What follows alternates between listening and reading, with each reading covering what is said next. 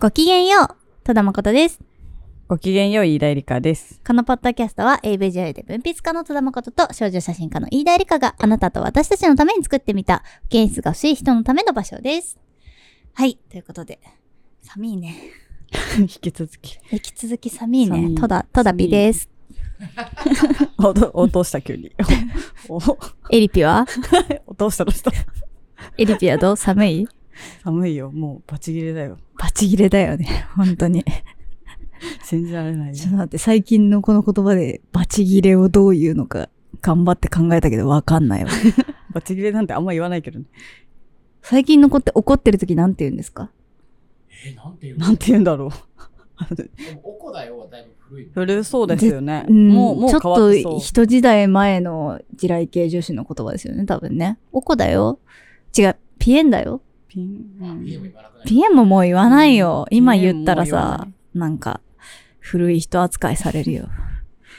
最近スキピって聞くじゃないですか。スキピ聞くあね。の前回、あの、投資で送ってくれた父さんのは違うと思うんですけど。そうだね。スキピはうんぬんって書いてあったけど、あれは多分普通に好きな人って意味で使ってるけど好き、なんか、どうやらこう、好きな人なとかとはね。違くてなんだろう。好きな人は好きな人だ好きなと思うんだけど、人なんだけど好、きで関係性があるけど、付き合ってはいない。人を彼氏とか、彼氏になってない人よ呼べない彼氏とか旦那とかではないから、スキピって呼んでる人がいますよねっ。ていう人が結構多いなと思ってる。体感的にね。そう。まいますかみんなスキピ？あ、あ、これはリスナーさんに？うん。いるのかな？いる人もいるんじゃない？いる人もいるでしょいろんな人がいると思う。推しピとはまた別だと思うんだよね。推しピは推しだからね。う。推し、推しとはまた違うよね。う。ん。スキピ。でもそう、ね、友達のさ、マゴリンと私の共通の友達の人にさ、そのスキピエピソードを聞いてさ、途中まで彼氏の話だと思って聞いててさ、でもなんか、それがどうやら、スキピというのは付き合ってるとは別っていうことを聞いたときに、はい。なかなかのカルチャーショックを受け、そうだね。そう、スキみんなが言ってるスキピってそういう意味だったの？みたいな感じの。私単純に好きな人っていうだけだと思う。なんだろうね。あとさ、付き合いそうな人とかもスキピって呼んでる子いなああ、いる。いね。で、結局スキピとは何もなりませんでした、みたいなこともあるわけじゃん。ある。スキピって何ですか？急に長谷川さんに向けてるけど顔を。長谷川さんのところにマイクないのでね。うーん。スキピー、その、なんか状況を聞いてると、付き合うと何にも変わんねえんじゃねみたいな読んで言う、もう付き合うっていうことが古いのかな。わざわざ付き合いませんみたいな。付き合うって言葉に納得したことがないので、ちょっと難しいです、答えるのが。みんなだんだんその中、中学校あ、小学校高学年ぐらいからなんか付き合う、付き合わないみたいな話になってくるんですけど、うん。付き、付き合ってほしいって言われた時、待って、付き合うってどういう定義っていうのをはいはい。絶対にますきね聞き続けたんですけど、誰もちゃんとした答えはくれないので、付き合うって何ですか？えーなんかお互いに好きですよっていうことを認め合って恋人という関係になることじゃないですか。辞書で引きで、ます他の人となんかそういう近しいことをしたら浮気だと言われる付き合う意味。状況ですよね。付き合うとは、お互いの好きという気持ちが通じ合ったことを確かめ合った上で恋人関係になること。あ、うん割と納得できる定義ですね、これ。うんで、付き合うって言葉何？何これ？付き合うって何？漠然としすぎてない？でもなんか、あの、これ普通に友達とかにさ、なんか、ちょっと買い物付き合ってとか言うじゃん。うん一緒になんかしてっていうのが常にあるからじゃないの？なわかんないけど。わかりません。適当に言いました。ー付き合ってって本来はそ、そっちじゃない？なんか、こう。ちょっとどこどこ行付き合うって何？付き合うとはお互いが恋愛のパートナーとして約束し合うことです。パートナーの信頼に応えられるように努力する。付き合っている間に他の相手とは恋愛しないという暗黙の了解があります。やっぱそういう契約なんだ。うん。へー。すごい、やっぱみんないろんな検索してるね。付き合ったら何する？大学生カップルって付き合ったら何するの？一緒にテスト勉強をする。学校から一緒に帰る。ショッピングデート。かわいいじゃん季。節に合ったイベントを楽しむ。ドライブデート。飲みに行く。お泊まりデートをする。旅行へ行く。え検索してんだね、これみんなね。一応辞書的にその行動を共にするっていう意味がー、うんうん。あるので、付き合うね。だからその買い物付き合ってとか食事付き合うとかそういうのは言いますよね実際にことワードとして言葉として言いますよねなるほどね。なんか、なんだろうこれって思っちゃうもんね。でも割と合わせること必要になりますもんね付き合うってことが起こるとうん、まあ、お相手互いにに歩み寄らないと多分、大破するもんね。わかんないけど。大破しますよ そうね。謎の説得力生まれちゃった大破しま大破すよしますよって言い切る。でもやっぱ行動を共にしてないと付き合ってんのかってなるじゃないですかだんだんで、スキピは多分、その恋愛、さっき言ってたなんか恋愛関係で暗黙の了解で他の人とそういうことにならないみたいなはい。の暗黙の了解が嫌なんじゃないですか？スキピーになっちゃう人は。なあああ、そのスキピーって言われてる側がそうそう、スね。キピ側が。そうね。私たちって何なのってなった時も、仲いいからいいじゃん、みたいな。でも人と人との関係ってそんな簡単に定義できるものではなくない？簡単に定義できないから勝手に定義するんじゃない？そっか。の方が攻めやすいじゃん？はあ。私たち付き合ってんのになんで そうそうそうそうう。そなの？そうそうそう。なるほどね。でもその責められるのが嫌なことが見えてる人は付き合うって行動を選ばないんじゃない？ああ、ほうほうほというので、スキピが発生してるのではないかという仮説。ただの仮説。まあ、それが理由だとしたら、ちょっとそのスキピ側どうなんて思うとこもあるね。あるあるう。ん。なるほどね。でもなんかその誰かと特定の誰かと付き合っても、他の人とも関係持ちたいみたいな考えの人は、誰かと特付き合わない方がいいとは思う。まあそうだね。その付き合うっていう名前の、なんか、関。係性になった時点で、その、もう片方の人は信頼ししなきゃいけないし、そうなんだろう。自分だけだよねって思っている前提で多分付き合うっていうことになるから、そうじゃない場合は、うん付き合うは無理ですって言うしかない。そうそうそう。しそうそれでも好きだったらスキピで継続するしかないよね。それがね、それがね。それが何度もなあですよね。うん。この間あの、ネモシューさんのもっと超越したところへの映画版の死者読んで、まあ小説版もいただいたんで、ちょっと読んだんですけど、はいはい。まあなんか、全部一応付き合っては、ああ、どうどうなんだ、付き合ってない関係性もあるのかな。ケースもあんの？4カップルぐらい出てきて、まあなんか男性陣みんなクズで、うんうんでも女の子側もまあまあちょっと自己中だったり、なんかあどうなんて行動もあっあ。て、うんでもなんか、なんだろう。なんか綺麗な関係性には全然ならないんだけど、でもなんか誰かにはいてほしいみたいな。あー、なるほどね。うん、誰か、隣にいてほしいっていうのはあるんだ。うそばに。いてほしいっていう結論を出すみたいな。あー、そばにいてほしいが優先してんのか。うん。面なんかそ白いな。れをすごいこうはっきりとした答えとして出すから、あの、あ、この作品の主張はこれなんだなと思って、へー。うん面白かったんだけど、すごく。あれ、映画これからですっけ？もうやっこれてるから？あの、もうちょいで上映開始とかじゃない？中盤ぐらい、へー気になる10月。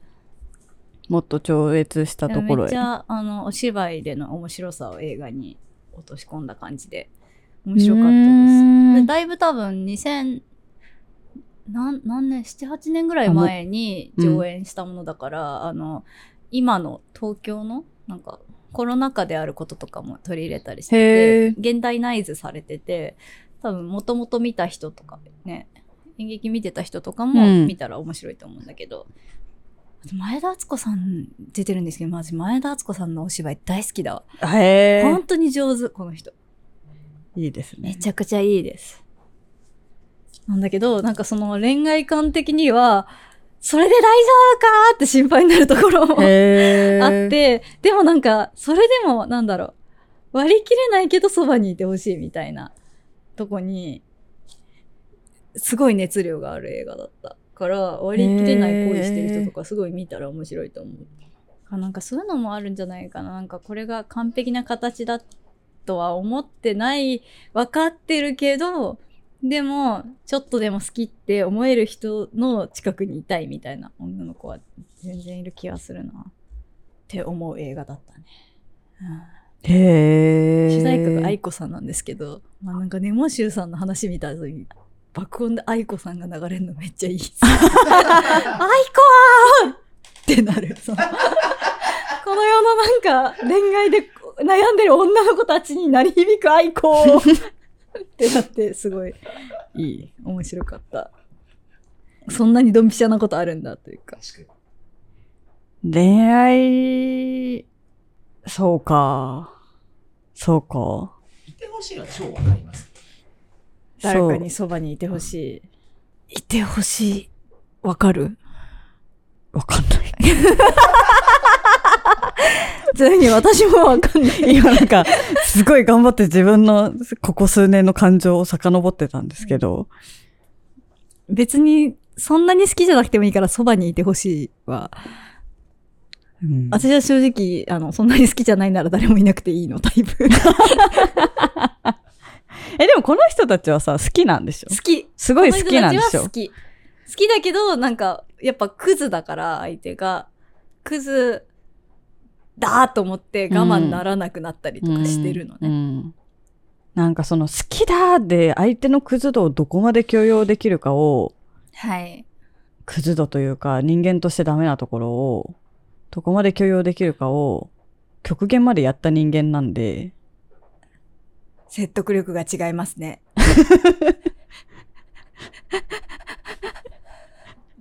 なるほどね。で、でもまあそれは良くないと。なんか限界はあるね。なるほどね。限界はあるよね、人だもんね。なんかどんなに好きでも、やっぱりそこを、なんか自分のことを大事にしようと思ったら限界があった。自分のことを大事にしなくていいのであれば限界はない。でもなんか若干さ、わかんないけど、その、地雷系とかが流行る中で、はいはい。あの、自分のことを大事にしない自分っていうものうんをなんていうかキャラクター化して結構そこに浸っちゃってる人って、いい意味でも悪い意味でもね、あの、多いなとは思ってて、うん。この間あの、アスカノの作者の小うん。野ひなおさんのインタビュー読んでたのよ。で、こう、アスカノって今最終章が始まったところで、で、最終章は一番最初のゆきさんの物語にまた戻るっぽいんだけど、へー。へー。そう胸熱。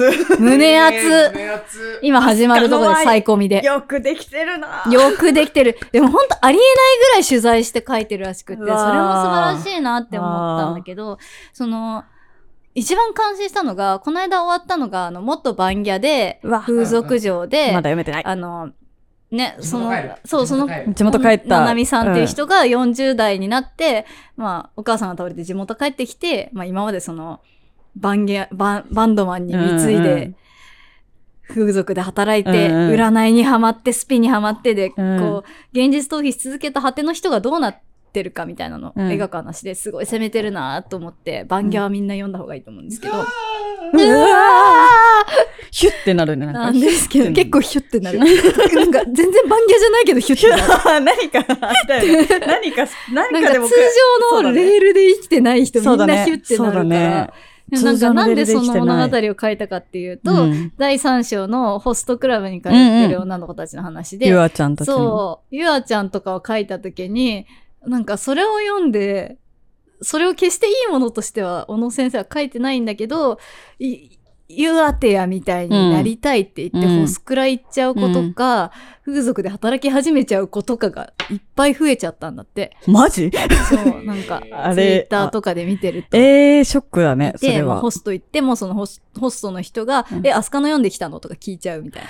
えー、ぐらい、すごい影響力を持っちゃすごって、いねみんなこう、整形でユアテアになりたいみたいなことを、あの、美容外科で言うみたいな。状況になっちゃった時に、小野先生がなんかその先の人がどうなってるか書かないといけないって。その先の人なんだ。そう、そう、何かにハマって自分のなんか人生っていうものを自分の足で立たなきゃいけないものだってことを。考えないようにうん痛みを麻痺させてきた人が、その果てにどうなるのか。だか。で、まあどうしてもその幸せにするのがすごく難しい状況になっていて、苦しみながら書いたみたいなんだけど、なんかすごい誠実だなと思って。そうだね。それを書くんだね。そう、そこでこう、なんならそれでものすごい流行ってるわけじゃないですか。ええ。地雷系に憧れる女の子たち。で、そのままなんていうか、そのまま夢見てもらった方が、多分ビジネス的にはうん。大きな成功になると思うのに、すごくなんかそれに対して責任を感じて、いやてやって打ちにくいですよね。言ってあの責任を感じて、なんかちゃんとその先の人のことをかなりシビアに書いてるから、あなんかいい作品だなと思った。アスカのすごいじゃん。すごい、小野先生はすごいなと思った。ちなみに、今のリボンの表紙を調べてみてほしい。あ、見た見た。でもあれさ、なんか漫画全部が地雷系に見えてるけど、多分表あれ紙だけ表紙を多分、ね、だって今月ハニーレモはン、ソーダとかそういう漫画じゃないもんね。今月はちょっとそっちに寄せてくださいって言って作ってるな、みたいなね。表紙だなんですよ。多分、あの、ジャンプのさ、合併後の表紙でみんなスイカ食ってるみたいなのと同じそう感じだとそう思うんだけど、そうそうそう。でもたまたま、だってハニーレモンソーダとかこういう漫画じゃないじゃんそうだよね。こういもっとなんう、あれじゃか純ないよね。情っぽい子だった気がする。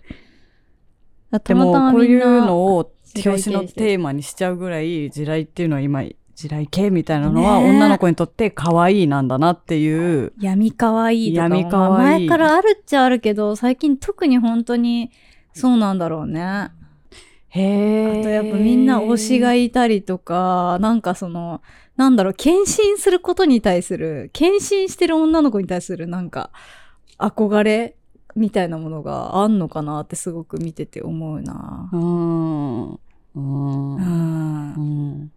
なんだろう。自分が幸せにハッピーになんなきゃダメみたいな意識じゃないような気がする、最近って。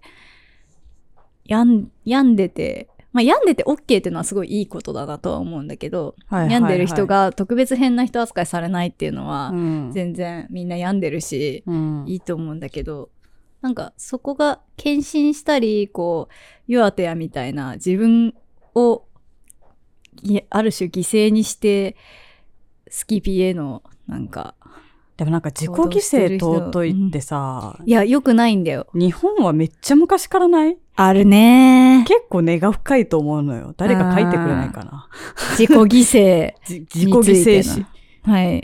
自己犠牲史書いてほしいね、確かに。自己犠牲の歴史は、結構昔からある。自己犠牲によって成り立ってるものが、なんか自己犠牲と応援はまた違うんだよね。なんかそことの、なんか、ニュアンス難しいなと思うけど。うー。うん自自己犠牲した上で献身してることで自分をなんとか肯定したい人もいるんだろうけど、そうだななぜホストにはまるのかっていう。なぜホストにはまるの？みんな。努力が結果として分かりやすく返ってくるかららしい。努力が現実は報われないじゃないですか。報われないね。報われると思ってやってるとしんどいことが多いじゃないですか。はい。なんかさ、努力は別に報われないってことを教えてほしかったよね、先生に。なんかさ、でも教育では努力は報われますからみたいな。だから頑張って勉強しましょうみたいになるじゃん。ね。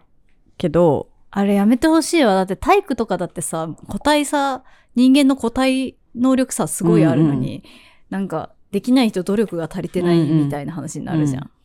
あれはひどいの。あ、付箋が貼ってありますね。おそ大れ、の中い。ホストにはまる女の 愛と性と心の闇。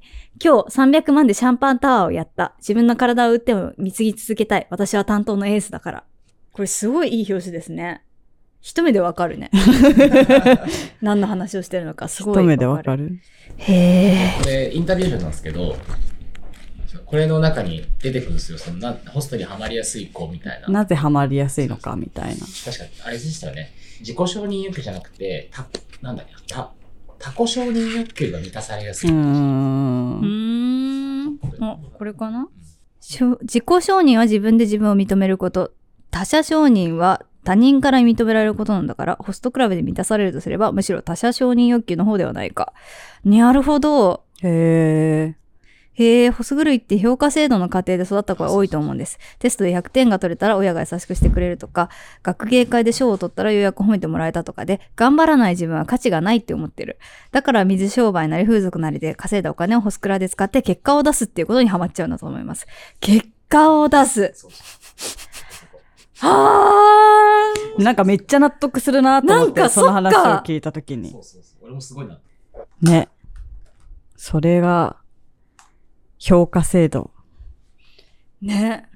なんか親から言われてた、その、何点取って偉いね、みたいなのが、ホストに変わってるっていう。そうね、金額になったりとか。なんかあと、まあ、なんか女優さんとか、私の同業の女優さんとかでもなんかものすごい可愛いのに、なんか自己肯定感が低かったり、ホストハマっちゃったりとか、もうホストにハマった結果で業界に来てる子とかも全然いいたくさんいるんですけど、なんかそういう子ってすごい、なんだろう、特別可愛かったりとかしちゃうんだよね。でもなん、か、なんでそういう子が、こう、可愛いだけで満足して生きていけないんだろうというか、なんか、可愛い、可愛さだけで評価されるにも多分、なんか、リミットがあるのかなみたいなことはすごい思って。なんだろう。多分そういう子って可愛いっていくら言われても何ももう嬉しくないんだと思うんだよね。そうだね。私、可愛い子が可愛いだけで満たされてるのはあんま見たことないな。だよね。うん。だよね。なんかむしろ可愛いからこそ、なんか学生生活で嫌な思いしてたりとか、うん。恋愛関係のトラブルが多かったりとか、巻き込まれたりとか、一方的に思われたりとか。で多分ホストの人たちからすると本当にいろんな子がいるからなんか可愛い子っていうのがすごい特別でもないんだろうなとは思う。はいはいはいはい。わかんないけどね。うん。へえ。一回も行ったことないんですよね。あったらびっくりです。いやなんか普通になんだろうどういう場所なんだろうと思って取材とかだったら入ってみたいなと思うんですけどまあないよね機会が。うん。私も撮影で、それ風な絵を撮るためのでしか行ったことないから。ああ中まで入ってない？中は入ったけど、その、あくまでお芝居じゃん。そのシーンやるだけだから。シャンパンタワーみたいなシーンやるだけだから、リアルは知らない。フィクションとしてのホそうストクそうそうラブだよね。そうそう。うーん。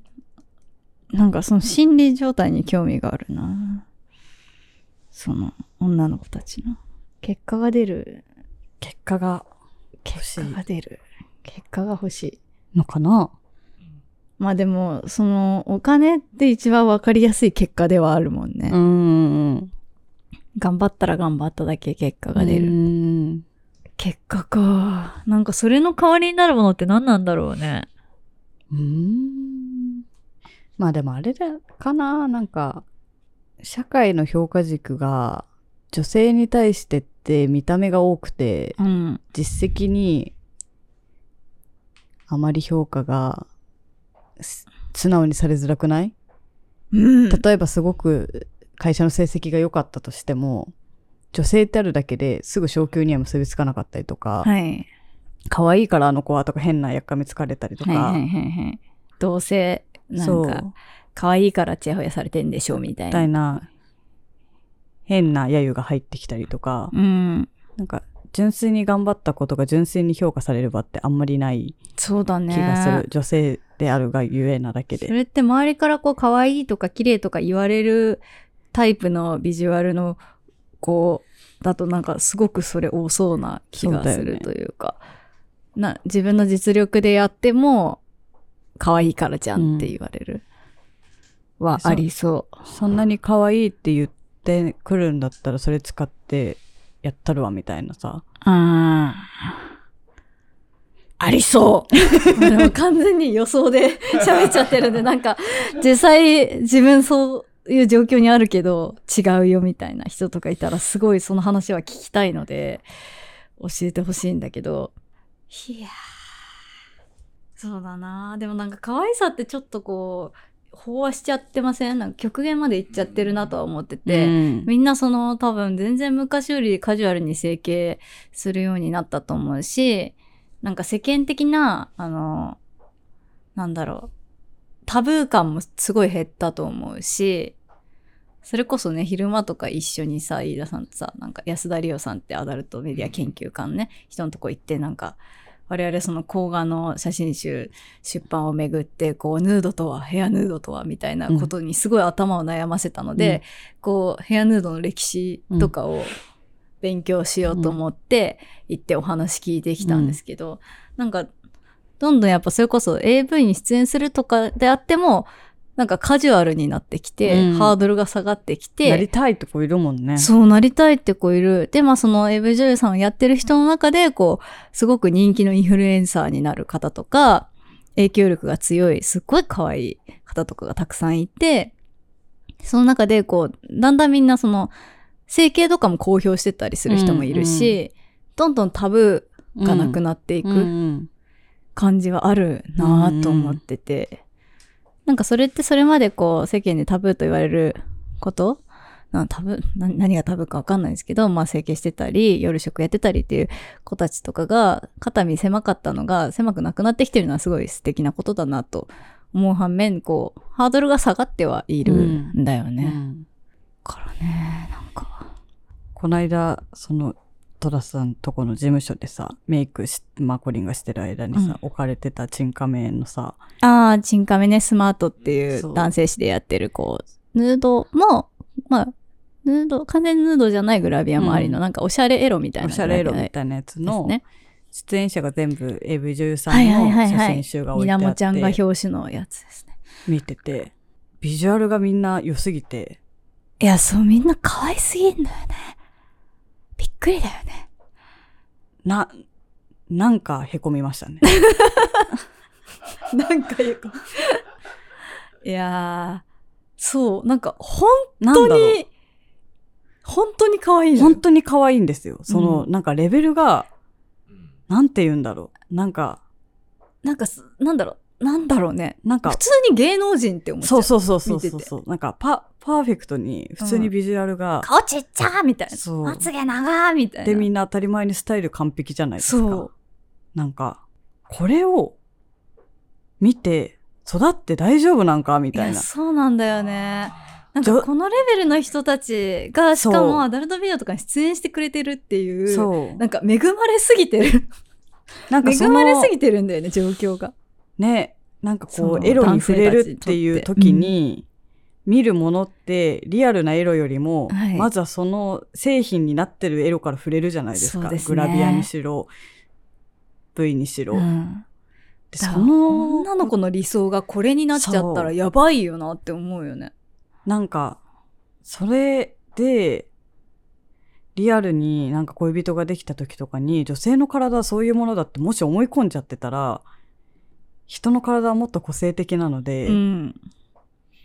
いろいろあるわけじゃないですか。で、そこを、そうだよね。あまりにもこう、綺麗というか、うん。まあなんかその中でも個性は全然あるんだけど、うん。でもやっぱその、なんだろう、一般受けのいいうん。範囲でしかないというか、当然みんな肌も綺麗だし、うん。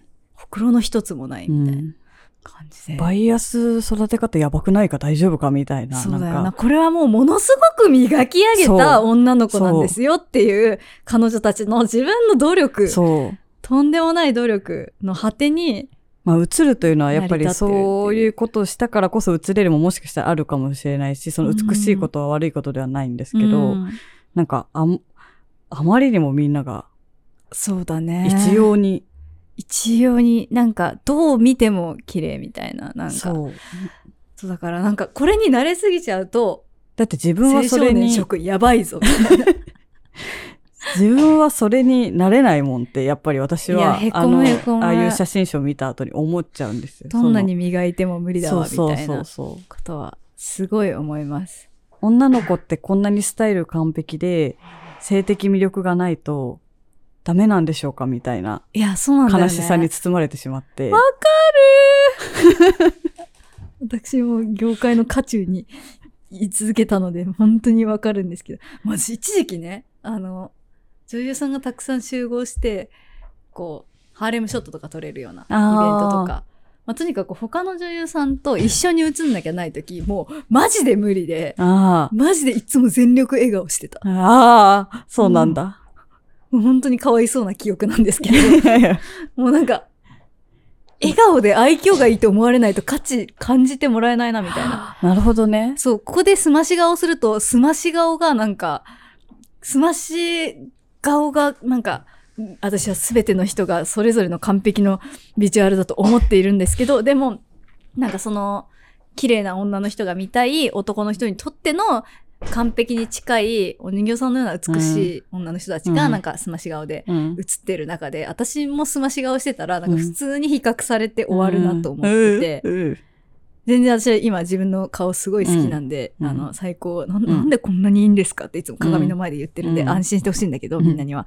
でもマジでなんかその、並んで比較されると、やっぱりしんどくて、そう。目指してる方向性も違うし、自分の最高って思ってるものと、なんだろう、この世の男性から最高って思われてるのはこっちなんだみたいなのをそうそう、ななんんかまざまざと感じるとすごいいうか。感じる、感じたんだよね。いや、そうなんだよね。まあ、その写真集もちろんマコリも出てて、マコリも可愛かったんですけど、ねすごい銭湯。あれね銭湯グラビアいいですよねうん可愛かったんですけど、全。然みんな買ってみていい、うん見てほしい作品なんですけど、まあ、へこむよね。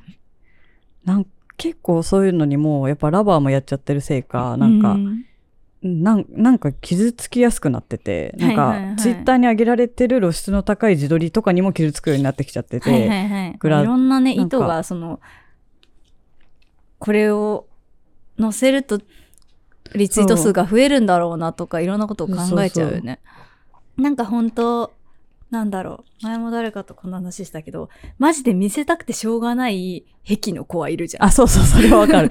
うん。本当に心から自分の綺麗な体、うん。綺麗なビジュアルを露出が高い状態で見せて、みんなをほーっとさせるのが本当に好きで仕方ない、うん。グラドルさんとか、自撮り載せてる子とかがいるのはわかるし、なんかうん。そういう人はなんかさ、オーラがそうなんだよね。あるじゃんその。なんか、私は見せたいという、なんか歯みたいなのが。それはなんか苦しくならないんだよね。そう、そういうのは見て罪悪感もないし、うん。なんか、あ、見せたいんだ、あ、うん綺麗だなって普通に惚れ惚れするんだけど、そうじゃない空気をまとってるものもすごくあるじゃん、うん。ネット上には。注目してもらうために仕方なくとか、あと自己肯定感の低さゆえに露出を高くしてる人とうん、か、うん。うん自己肯定感の低さゆえに男、多くの男性に好まれそうなうん。ビジュアルに自分から寄せてる人とかもたくさんいて、すごい、それってその、見分けがつかない人にはつかないし、うん。本人がそう言ってるわけじゃないことがほとんどだから難しい。勝手にみんなをひ被害者っぽくしちゃうのも気持ち悪いことだから、それもダメなんだけど、まあ、いろんな人がいる中で、なんかどっかプレッシャーに駆られて露出してる子っていうのはいる、うんいるにはいるから、自分もすごく露出高い写真載せないとフォロワー増えないんだろうなって思ってた時もあるから、うん全力笑顔の時もあったし、うん。いろんなね、それは、こ難しい。う、あるけど、なんか、その、なんかのプレッシャーとか焦りとか、なんかマイナスな動機でやるものは何でもなんか、ちょっと苦しい気持ちになるなとは思う。うん、なんか、うん、ススキピとかホストとかもそうかもしれんのだけど、なんかその、何かをこう、得るためには、その子のそ、体なり何なり、何かを削らなくてはいけないんだろうかみたいな、うん。なんか、そうだね。何も削らないで得たいよね。行為とかもスキピからは搾取されてるわけじゃないですか。そうだね。なんか、で、ホストとかだとさっきのね、帯に書いてあるみたいなさ、うん。体を売ってでもみたいなことが平気で書かれちゃうぐらいには、売らないとそれを得られないわけじゃないですか。あのー売るの促してくるからね、ホスト。怖いよそう、なんか、スカウトも兼ねてる人がすごいいるから。そうなんだ。だから AV とかも、その、ホストが出演させて、で、その出演料とかもちょっと中抜きしてるみたいな。プロダクションじ事務所なんですか？事事務所とは別だよね。務所につなげるんだ。そうそうそうそうそう。とかは全然いるって聞きます。私はリアルにそういう人に会ったことはないかわかんないけど。そういう事例もあるよっていうのはそうそうそうそう聞くんだ。そうなんか、間に一人そのスカウトが挟まってるパターンもあるらしい。でも、ねそうか。なんか、いや怖いね。なんか、怖いよね。まあそれでもすごくこう、きちんと同意しないと入れない世界だから、まあ、それはもう大人の分別なんだろうなとは思いつつ、思いつつね、それは、でもさ、そこででさ、も好きなんだもんな、みたいな気持ちになる。そこでやっぱり苦しかった時にあさー、でも自己責任じゃん、自分で選んじゃんじゃん、みたいなこと言われたらさ、逃げ場なくない？言わなんかないんだよ。、いやいやってなるよ。でもスキリのこと好きで、私は彼のエースだからって思って入る子に、なんかそれは正しくないって言ったって絶対届かないよねけど、わかるよ。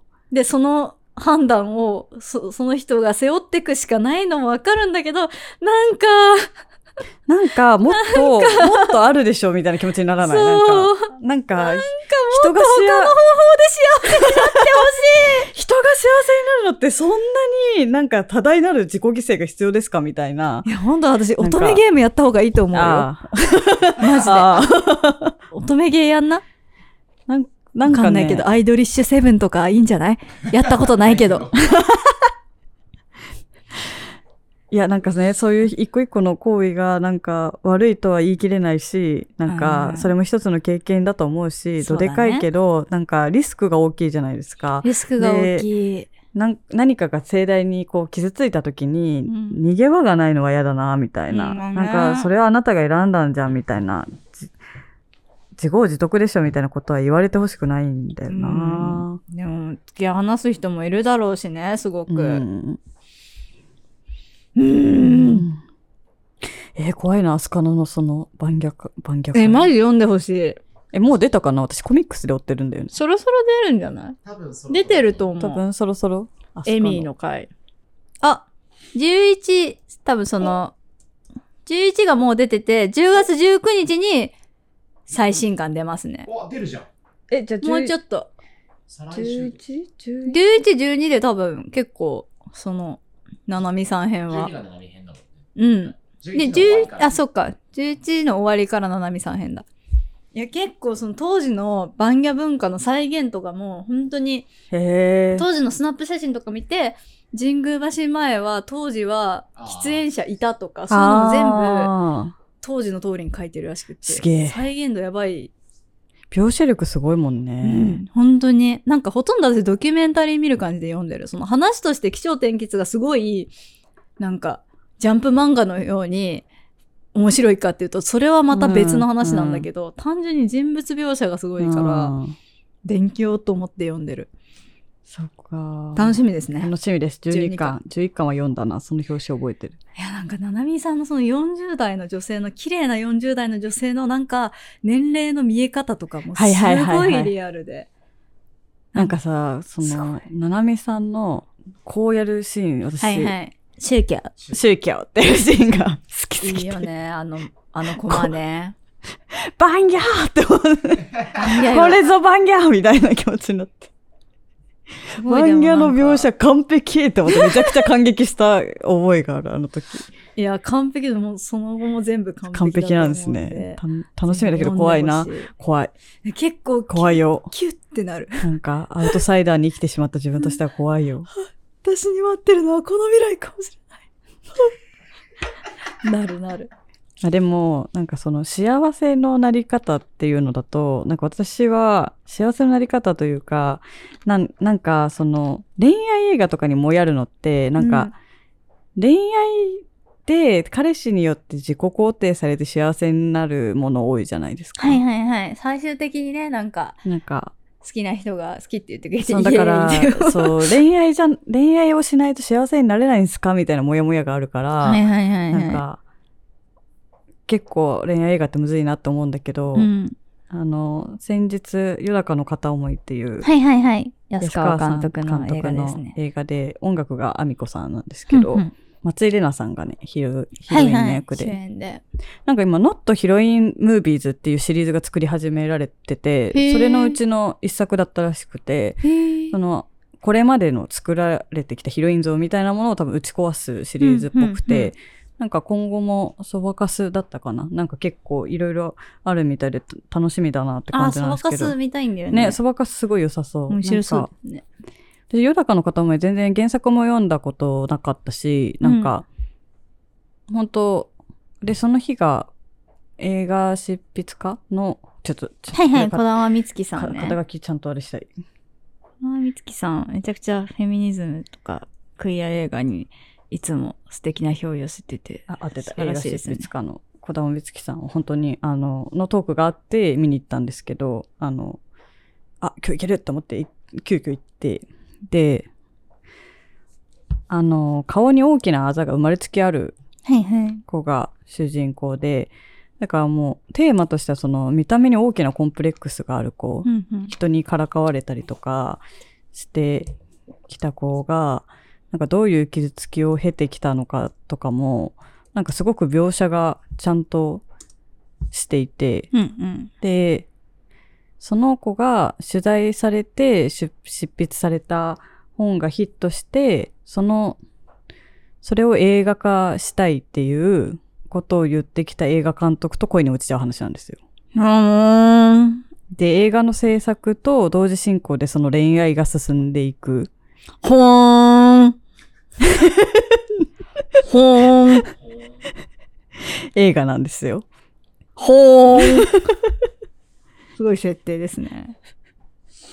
で、それは多分その原作通りだと思うんですけど、うんうんすごい設定なんですけど、で、そのまあ、映画が作られることで、その子はやっぱりその映画にされるっていうことはある種晒し者になるっていうことをすごい危惧していて、なかなか OK を出さないんですよね。はいで、まあでもその交流の中で、その人のことは好きになっちゃうんですよ。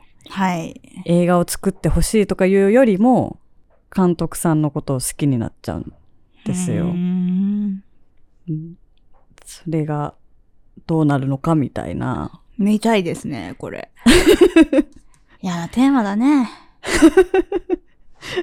感じです。なんだろう、そのね、なんか、その、やっぱり映画が作りたくて私のに付き合ってんじゃないのかみたいな疑心暗鬼になる瞬間があるんですよ。はいはいはいはいはいはい。私によくしてくれてるのも、映画を作るためで。はいはい。まあ根本的に自己肯定が多分作られてないもんね、その。そうそうそうそうそう。それはなんかこう、見返りがあるから、理由があるから、私と一緒にいるんでしょう、みたいにはなるよな、それ。で、やっぱり映画の制作が忙しくなればなるほど、その監督さんの、なんか、主人公への扱いも雑になってくんですよ。でも、なんかいろいろそういう中で、行き着くラストのメッセージ性が私はすごく好きで。で、その、ラストは原作から大きく変えてるんですよ、安川さんが。あ、そうなんだ。で、私はその変えたポイントもめちゃくちゃ、ちゃんと今にあ、やっぱ原作が10年前ぐらいで、へえ。多分島本さんのその作品が。うん。で、そのトークの中で、私は原作を知らなかったから、うん。なんか、その、小玉さんがすっごく的確に、安川さんがどこをこだわったのかみたいな、このセリフ安川さんがつけてますよねみたいなことを的確に言い当ててて、へえ、すごい。本当にすごい。で、それが、すごいやっぱりそのフェミニズム的な視点とか、なんかうん安川さんが人権意識の中ですごいこだわってるところとかが分かりやすくて、なんか、あ、ラストシーン、そういう思いで、あの長尺で終わってるんだな、みたいなのとかが、なんかすごいその自己肯定っていうのが難しい人がほとんどじゃないですか。はい。今、若い世代も特に。うん。ありのままを好かれなくちゃいけないのかみたいなところもテーマになってるんですよ。うーん。そのあざを見せるか見せないかとか、うんうん。あざ込みで好きになってもらえるのかもらえないのかとか、うんうん。それって結構、当初とかでもチラチラ見える瞬間あるというか、はいはいはいはい。自分が自分のこと好きじゃないから変わりたいみたいな。うん。自分を好きになるにはどうしたらいいですかみたいな質問もよくね、そう受けるしね。そう。マジ、答えらんないよね、いつもね。それが、なんか、そその葛藤もやっぱ描かれてるし、へえ。なんかす、すごい見て、あ、今の映画だなみたいな、そういう、今の、そういうことを感じる人が多い中で、特に女性とか見た目で揶揄されることが多い中で、すごく誠実に作られてるなっていう映画で、ちょっとあんまりネタバレするとあれなんで、あんま具体、具体が言えないんですけど、なんか気になった人は見てみてほしいなっていう。なわけで、スキピの話からそうですね。自己肯定とはみたいな話を散々しましたが。6つ自己肯定。イベントで花江さんとかにも聞いてみたいよ聞きね。たい。ねなんか前私の上映の、うん、あの、アフタートーク来ていただいた時にはいはい。その話題ね、あの時話しきれなかったもんね。そう、話しきれなかったけど、すごい高スピードで、うんすごいいいこと言ってたので、なんか私はこう、自分が最高の自分の演技をしているみたいな話とかして、うん。ちょっとニュアンス違ったらごめんなんですけど、うん。ちょっとイベントで改めてうん。聞いてみたいですね。うん。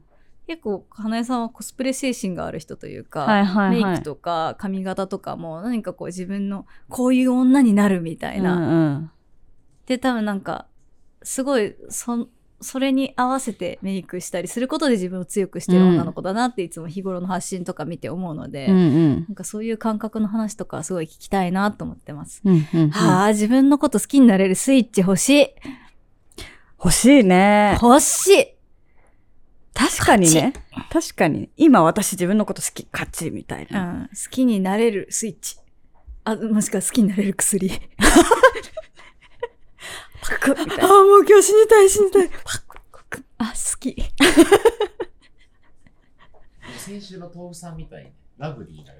そうですね。父さんは本当に。でも失恋した瞬間ラブリーは最高の説というか、でも私も本気の失恋した時が、一番ラブリーだった？ラブリーではないが、うん。今飯田さんが自分のことラブリーって言ってるの想像できない。なんかやでもなんかいい感じだったよね。やっと自分になった感じはあった。うんなんか、飯田さん、そうだね、フリーになりましたって時、すごいうんいい感じだったよね。いい感じだった。そ自分があってねうん。なんか、なんだろう、自我がこんなにこう鮮やかうにん。表出したからこそうん一人になれたんだなっていう感じがすごいしてて、うんあの時の飯田さんすごい、うん覚えてます。うん。うん。そうなんですよ。だから、まあいいことだよね。うん。そう。誰かを好きって思ってなくても、立っていられる状態っていうのはすごく素敵なことというか、それを幸せというんじゃないか説もあるので、そう。うん。そういう人もいるよ。そうだね。いや、ほんまに。そうだよ。そういう人もいるからね。うん。っていう。まあ、はい一人で立っていられる状態で、その上で何か好きになったり、そうだね。ね、できたら誰かと一緒にいることも楽しいね。きっとね、どっちでもね。っていう感じかな。答えでね、みんなからの投書も募集しています。イベントに向けても欲しいですね。そうですね、イベント内で読んで欲しいよみたいな投書も。花江さんにこれ聞きたいみたいなのとかあったらぜひぜひ。ゲストの花江さんに当てたものも。で、イベントっていうのが10月23日、日曜日。これ配信されてる時はもう直前？直前？17日なんで。あ、じゃあ、その週末ですね。今週末、10月23日の日曜日、原宿にあるプロミルさんっていう素敵なね、ヘアケアブランドのプロミルサロンっていうお店で行います。旧ジャニーズショップがあったところだと思ってます。あの辺だね。駅から近い。駅すぐです。そう。駅からこうテクテク歩いて、銀だこが昔あったあたりを曲がっていくと多分着きます。銀だこっていつないんだよもう銀だこ私ずっとあそこにあると思ってた。銀だこないの。悲しい。で変わってくのすべてが。諸行は無常。ね、イベントに向けた投書とかゲストの花江さんに対する投書も募集してます。そして通常のね、あのーあれも 投書も募集してるので、戸田誠と飯田理香の保健室の公式ツイッターでいろいろ情報をまとめているので、ぜひチェックしてください。ハッシュタグもあります。ハッシュタグ、ミー保健室、ミーが英語で保健室が漢字です。これでもね、ぜひぜひイベントのことでもつぶやいてください。よやってくろしくお願いします。LINE スタンプも売ってます。Spotify のフォローボタンも押してください。ということで。ドドドドッと。はい。雑になりましたが。イベントの配信もあるんですよね。配信もあイベント、ります。そう、配信もありますので、地方の方、東京まで来れない方、はい原宿怖いから行けないって人、はい。チケットなんか買えなかったって人、はい。全員来てくだ、全員配信見てください。配信見てください。配信お願い。します。アーカイブも多分残ります。はい。適当言いました。残しましょう。残します。はい。ということで、お待ちしてます。バイバーバイバーイ。